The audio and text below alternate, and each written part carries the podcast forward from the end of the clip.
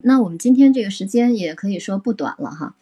也是非常的感谢大家啊！今天我们感谢这个小虎嘟嘟、尚雅教练，还有纵横老鲍哈，给我们带来的精彩讨论和引发的思考。其实大家也可以看到，这么多年之后，这本书的很多思想和见解仍然非常的深刻和实用，而且呢具有指导的意义。所以希望在我们以后每周六周日的上午九点的朗朗读书声当中，我们一起来继续领略这本书的精髓。经典就是如此，永不落幕。那最后，我们每位嘉宾和大家说一句话吧，然后我们就结束，好吗？按照麦位来吧。好的，很高兴那个大家一起共读书，呃，因为我觉得呢，就读书的时候的有一种快乐，就是有人能懂你，所以希望下一次再和大家一起共读。祝大家周末愉快。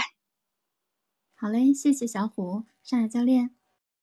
好的，我们理解人性的弱点，认知自己的弱点。去体会别人体会不到的一些感受。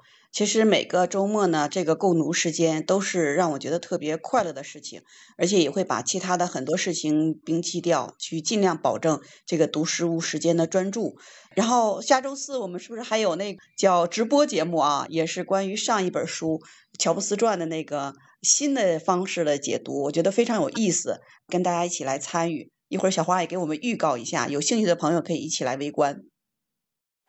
好，谢谢谢谢山雅教练，嘟嘟只爱播书 不爱讲话的嘟嘟，可以跟我们最后再说一句吗？跟大家道个再见喽。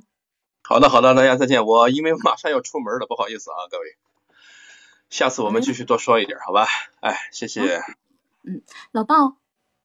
好，我在呢啊，非常感谢啊，感谢小花邀请。呃，这种形式非常棒啊。其实卡耐基啊，他最大的。特色呢，就在于通过一些案例或者故事来驱动这些理念的一些传播。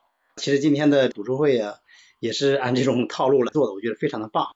希望呢以后也有机会啊，继续跟大家一块来交流。好，谢谢各位。感谢老鲍。那老鲍今天是第一次参加我们的读书。那我们的今天的直播呢，就到这里结束了。也感谢喜马官方的推流，因为看到还有一些新的朋友哈加入，感谢你们，也感谢我们的嘉宾，还有各位小伙伴的参与和聆听。下周末九点去读，我们将继续来读这本《人性的弱点》，然后也请大家多多关注你喜爱的嘉宾啊。那如果你还有掌声的话，也双击他们的头像送给他们吧。大家可以记住今天这一章节里卡耐基的最重要的一句话就是。假如读完这本书之后，你只记住了一样东西，能够从他人的角度去思考、去看待事情，那么虽然这可能是你从本书中所得到的唯一东西，却很可能是你一生事业的基石。那所以我也恭喜各位朋友哈，今天我们领略了人性的弱点里面非常重要的章节，希望这句话能够让我们终身受益。